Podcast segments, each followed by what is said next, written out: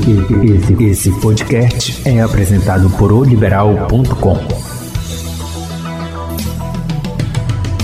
Mas ainda, ainda recebemos muitas denúncias sobre trabalho escravo, que é uma questão ainda que, vamos dizer assim, nos deixa bastante entristecido, né?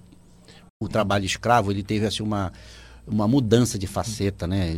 A gente pode até dizer o trabalho escravo moderno, mas não seria um, é até ruim falar uhum. esse termo moderno. Mas vamos lá. Olá, muito bem-vindo ao Hora do Rush, podcast do portal liberal.com. Nesse nosso bate-papo, vamos abordar assuntos variados: economia, política, esporte, cidades e muito mais. Eu sou o Celso Freire e vou sempre contar com a participação de um ou mais convidados especiais nesse podcast Hora do Rush podcast Hora do Rush dessa semana, vamos dar um panorama das notícias importantes nos últimos dias para você ficar sempre também muito bem informado. E a notícia principal é exatamente aí o decreto do governo do estado, governador Helder Barbalho, né, que decretou novas medidas de combate à Covid-19 aqui no estado do Pará. O governador disse que o decreto vai proibir aglomerações, reuniões e manifestações em locais públicos para fins recreativos acima de 10 pessoas, incluindo esportes coletivos com mais de duas pessoas e também os realizados em arena. Ficam permitidos a realização de eventos privados com até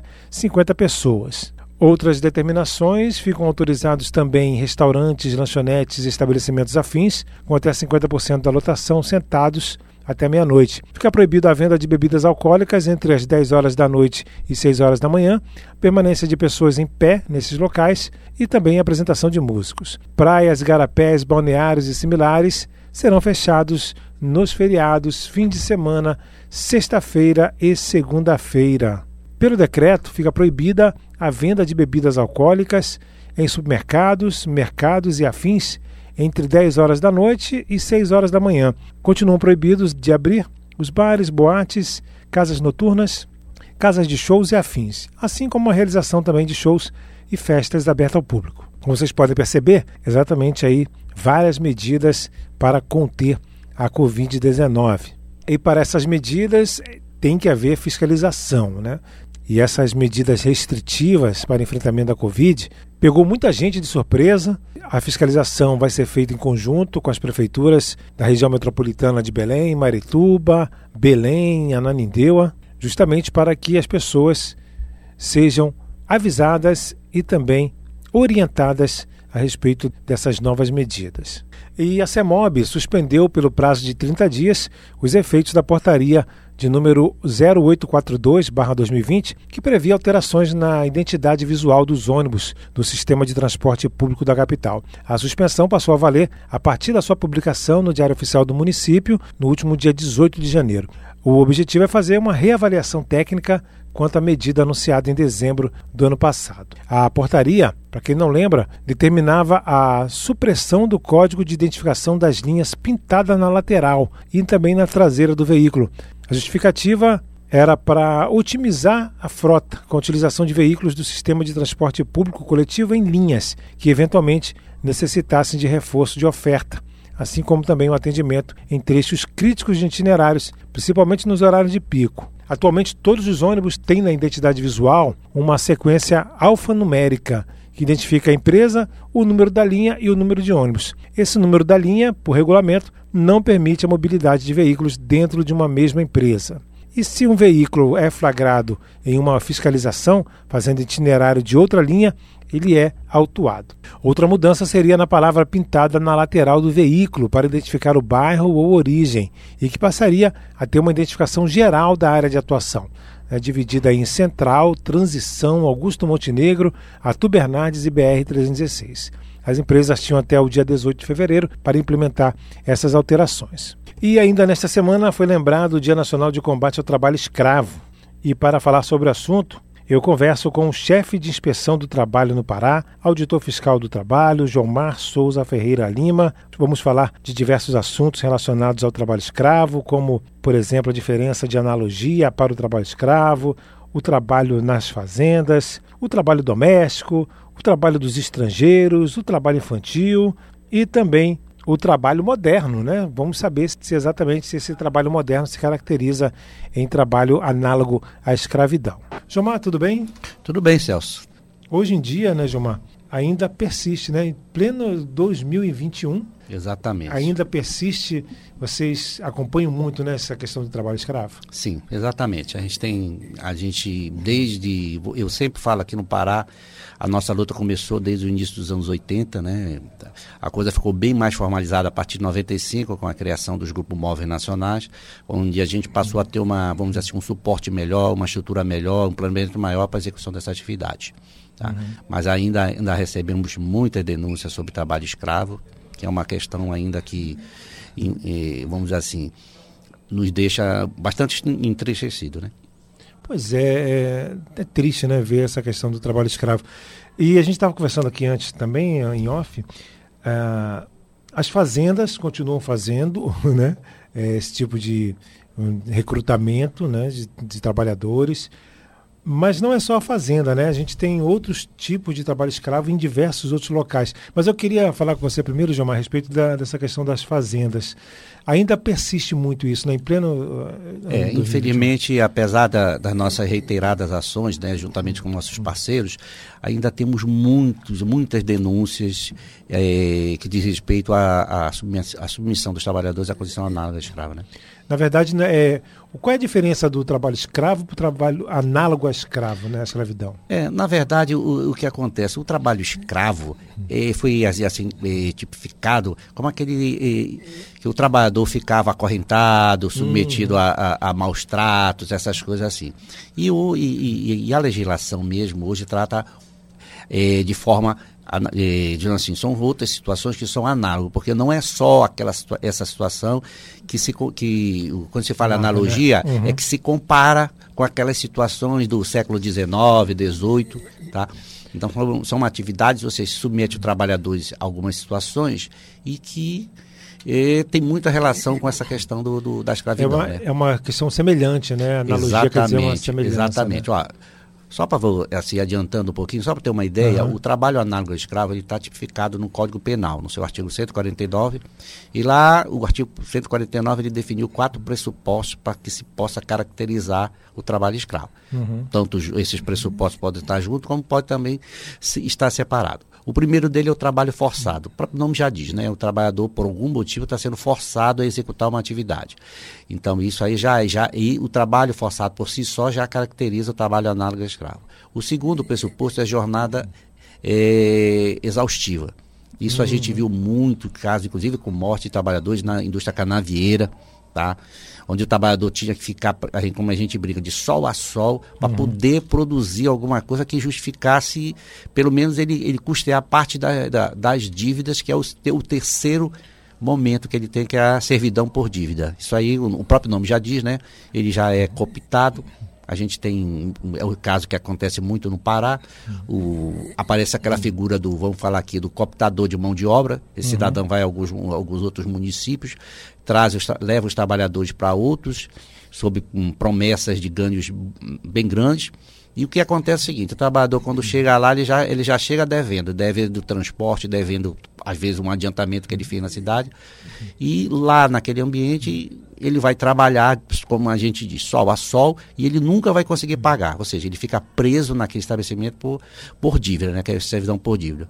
E o último caso, que é um caso bem mais, é, é, é, é, bem mais presente, né? que é a questão do trabalho degradante, ou seja, o ambiente degradante. O trabalhador vai para lá, não tem uma moradia digna para ficar, às vezes fica em barraco, em beira de rio, exposto a animais peçonhentos, a mosquitos, onde ele pode é, é, ter adoecimento. Nós temos a questão da água também, às vezes tem locais que não tem uma água razoável, potável que ele possa usufruir tanto para a sua higiene pessoal. Aí vocês pensam no dia de hoje que a gente fala em pandemia, né? Uhum. A importância de ter uma água é, potável, né? Verdade. Então esses são os quatro pressupostos, né? Conversando com o auditor fiscal do trabalho, João Mar Lima, assuntos importantíssimos, interessantes a respeito da questão do trabalho escravo, a questão do trabalho escravo em diversos, caracterizado em diversas profissões, em diversos lugares também, que eu, eu, eu digo, eu estou dizendo que disfarçadamente, né? Não sei se é esse o, o termo correto, mas depois o doutor vai falar para a gente aqui. Gilmar, a gente estava falando a respeito é, da modernidade, né? É disfarçado, né? Algumas profissões elas disfarçam aí também nessa questão de escravidão, né? Ou analogia à escravidão. Analogia, né? Não, na verdade é isso, Celso. É a questão, nós vamos pensar assim, o, o trabalho escravo, ele teve assim uma uma mudança de faceta, né? A gente pode até dizer o trabalho escravo moderno, mas não seria um, é até ruim falar uhum. esse termo moderno. Mas vamos lá. Nós temos outras situações que a gente tem, tem debatido bastante, tem, tem, nós temos intervido bastante, estudado bastante e começaram a, a, como é assim, a pipocar, né? Nós uhum. começamos aí com o pôr de obras que houve no país por conta da Olimpíada e, e, uhum. e Copa, e nós começamos a, a, ter muitos casos de trabalho, trabalho análogo escravo na construção. Uhum. E com isso chamou a atenção da gente sobre a situação. Né? Muitos trabalhadores vindo de um lugar para o outro, ficavam alojados em condições muito precárias, e com isso a gente caracterizou isso. Tive, teve, já tiveram várias construtoras que tiveram problemas seríssimos em relação a isso. Tá? Nós estamos também hoje com um monte de denúncias a respeito do trabalho escravo doméstico, uhum. ou seja, pessoas pegam, pe, pessoas colocam dentro, trazem para dentro das suas residências pessoas com um oferecimento, digamos assim, se for, se for é, é, é, ajudar nisso, naquilo, e não fazem o que tem que ser feito, que é a formalização. Então a principalmente gente, no interior, né? Pessoas principalmente, interior, não, né? exatamente. Isso foi, uma, isso foi cultural, né? Eu uhum. me lembro na minha, na minha época, minha infância, que Quantas vezes veio pessoas do interior ficar dentro da minha casa, digamos assim, fazendo, trabalhando basicamente pelo, pela, comida, né? pela comida, né? Então, é, essa, houve recentemente uma, uma, uma, um resgate de uma trabalhadora lá em Minas e essa coisa veio, aflorou de novo essa questão. Então, é um pedido que a gente faz para as pessoas terem cuidado, não, não colocar terceiros sem nenhuma formalização dentro de sua residência. Porque né? até porque se ela sair e tiver consciência ela vai ter todos os direitos. Vai, né? vai, receber, vai receber todos, todos, os direitos. É isso que eu digo. Não adianta. É aquilo é. que a gente falou no início. Hoje, com o, a própria. o papel da imprensa, o papel dos veículos de comunicação e toda essa mídia aí, as pessoas hoje estão informadas. Não existe uhum. mais trabalhador é. totalmente desinformado, não. É. Tá? E nós né, eu, eu, eu digo para vocês, nós temos também um outro caso, que é um caso que já tem bastante tempo, começou mais no sul, mas que a gente está vendo que é a questão do, do, do, do, da utilização de mão de obra de estrangeiro. Ou seja, uhum. tem muitos estrangeiros que entram no país, a, a maioria de forma ilegal, e para que eles permaneçam no país, eles ficam submetidos. Alguns inescrupulosos se aproveitam dele para ficar produzindo roupas, produzindo é, é, outras coisas, e isso aí é um negócio perigoso. Então a gente tem feito muito resgate, principalmente no estado como São Paulo, sobre essa situação. Agora nós temos ainda, e, e, nós temos aqui na nossa região a situação dos garimpos. Nós temos nós estamos intervindo direto na questão dos garimpos, porque tem muita, muitas situações dentro dos garimpos que são análogas a escravo. Então esse também, é, essa é uma, eu sempre vi, é, é para mim a pior intervenção que tem é essa, que isso aí envolve muita questão também da sobrevivência das pessoas que estão lá dentro. É, é, a gente tem muitas informações né, dessas questões dos trabalhos é, escravo, como você falou, é, as pessoas estão tendo mais acesso né, às informações, então dificilmente eles. É, apesar de ter, né, ter muito ainda, mas dificilmente o trabalhador ele é, vamos dizer assim, ele se deixa escravizar, né? Alguns sempre dizem ou brincam, por exemplo, sabe do direito, continuam, mas dizem que estão fazendo uma poupança para quando me mandar embora, cobrar tudo na justiça, né? É. Tem gente que fala isso, que não, até para não perder um pouco a questão do trabalho, né? Sabe que está sendo explorado, mas não quer perder aquele trabalho, mas quando for mandado embora, ele, ele vai para a justiça para buscar todos os direitos. Né? Não, exatamente. E, e, até sobre essas situações, a gente hoje nós temos diversas situações que estão sob estudo, né? Uhum. Nós já temos denúncia sobre processo de analogia. No, no serviço, vamos falar aqui de, de, de do transporte ah, alternativo, aplicativos, né? dos aplicativos. Uhum tem uma denúncia, o caso da, da uberização. Então, isso está estudo, já teve casos chegando à justiça, mas ainda não, não temos ainda, não, não conseguimos ainda uma correlação direta com, com essa questão da analogia. Mas é um fato uhum. que a gente não, não, não, pode fechar os olhos e que a gente está vendo, é, a gente já está apurando devagarinho, né? Também tem que ver essa questão da relação do empregador com né, essa relação de empregado, de ser empregado ou não, né? Exatamente. Se ele é autônomo, se ele não é. Então, tudo isso vocês estão. Exatamente. É. Hoje a legislação ela abre um monte de alternativas para você contratar uma pessoa, para você ter essa pessoa prestando serviço. Uhum. Né? O uhum. que realmente a gente tem combatido é a questão da exploração dessa mão uhum. de obra. Tá? É. Então, quer dizer, se você tem um, você resolveu contratar um trabalhador, então você, pelo menos, você remunera de forma digna. Uhum. Para que aquela pessoa consiga sobreviver daquele tipo de atividade. O problema maior é quando você pega um trabalhador, você dá uma atividade para ele e o trabalhador não consegue oferir nenhum tipo de, de, vantagem naquilo ali. Ou seja, ele entrou pobre e vai sair paupérrimo. Então, isso aí é que começa, é que chama é, essas situações para a questão da analogia ao trabalho escravo. Eu não sei se vocês já têm já tem casos ou não, é essa questão de aplicativos é, sociais, né? redes sociais, por exemplo, WhatsApp. Chefe que manda é, trabalho para fora do horário de trabalho, é, e a pessoa se sente escrava ali pelo WhatsApp, às vezes é obrigada a participar ter um grupo do WhatsApp da empresa e o cara se sente uh, na obrigação ali. Existe esse tipo de trabalho escravo assim? Olha, no, na verdade, é, o trabalho, o mundo do trabalho está mudando uhum. pós-pandemia, né? Ou, ou, vai mudar pós-pandemia. Não, não pense que as relações não vão ficar, vão ficar totalmente diferenciadas. A gente uhum. já tem, já começou a se trabalhar nessa questão, porque está vindo à tona essa questão do trabalho remoto ou uhum. seja, as, as, empresas têm que buscar um caminho de é. controlar, ou seja, não deixar que aquele seu empregado, mesmo de forma remota, extrapole os limites de jornada, extrapole os seus limites, vamos dizer assim, o, o, o, o seu limite orgânico, para que as pessoas não venham adoecer, porque vai, eu sempre falo isso, vai haver um retorno. Né? Uhum. Então a gente, tem, a gente tem justamente essa preocupação. Você falou agora, uma outra preocupação que tem caído muito para nós é o, o, outro aplicativo que não é de transporte, né? que é a questão do, do a entrega de, de, de, de mercadoria, a entrega de comidas, né? O, que tem os aplicativos específicos, né? Então esses, essas pessoas que, que vamos dizer trabalham nisso, que prestam serviço para determinado estabelecimento, principalmente na área de alimentação, essas pessoas às vezes ficam jogadas na rua, você pode ver próximo a essas lanchonetes. Então isso nós temos tido diversas denúncias. A gente já começou a intervir direito em alguns grupos de, de, de para tentar, gente, se você se usa de um tipo de de serviço de terceiro, então você vai ter pelo menos dispor de um espaço para essas pessoas ficarem aguardando, vamos dizer assim, o, o, período de entrega dessa mercadoria. Então, isso já faz parte do que a gente chama da degradação do, do ambiente de trabalho. Então, para as pessoas não ficarem comendo pela rua, a gente já viu muito. Eu, dia desse chamou a atenção ali do, do, do, da gente uma, uma situação de uma, de uma, vamos falar aqui, de um, uma lanchonete, tá? Ali no Antônio Barreto, que as pessoas ficam tudo pela rua esperando ser chamada para pegar, vamos dizer assim, para pegar a alimentação e levar para terceiro. Então, a gente já, já começou a intervir direitinho, explicando para eles, gente, não há nenhum problema de vocês servirem de, de, de, pessoas, de terceiros. O problema é que vocês têm que oferecer um lugar onde as pessoas fiquem pelo menos abrigadas, é, abrigadas de intempéries. Se a pessoa estiver, estiver no horário do almoço, que coincide com o horário do almoço, que pelo menos se, se as pessoas estiverem de, de, fazer alimentação, elas façam alimentação num espaço é, reservado.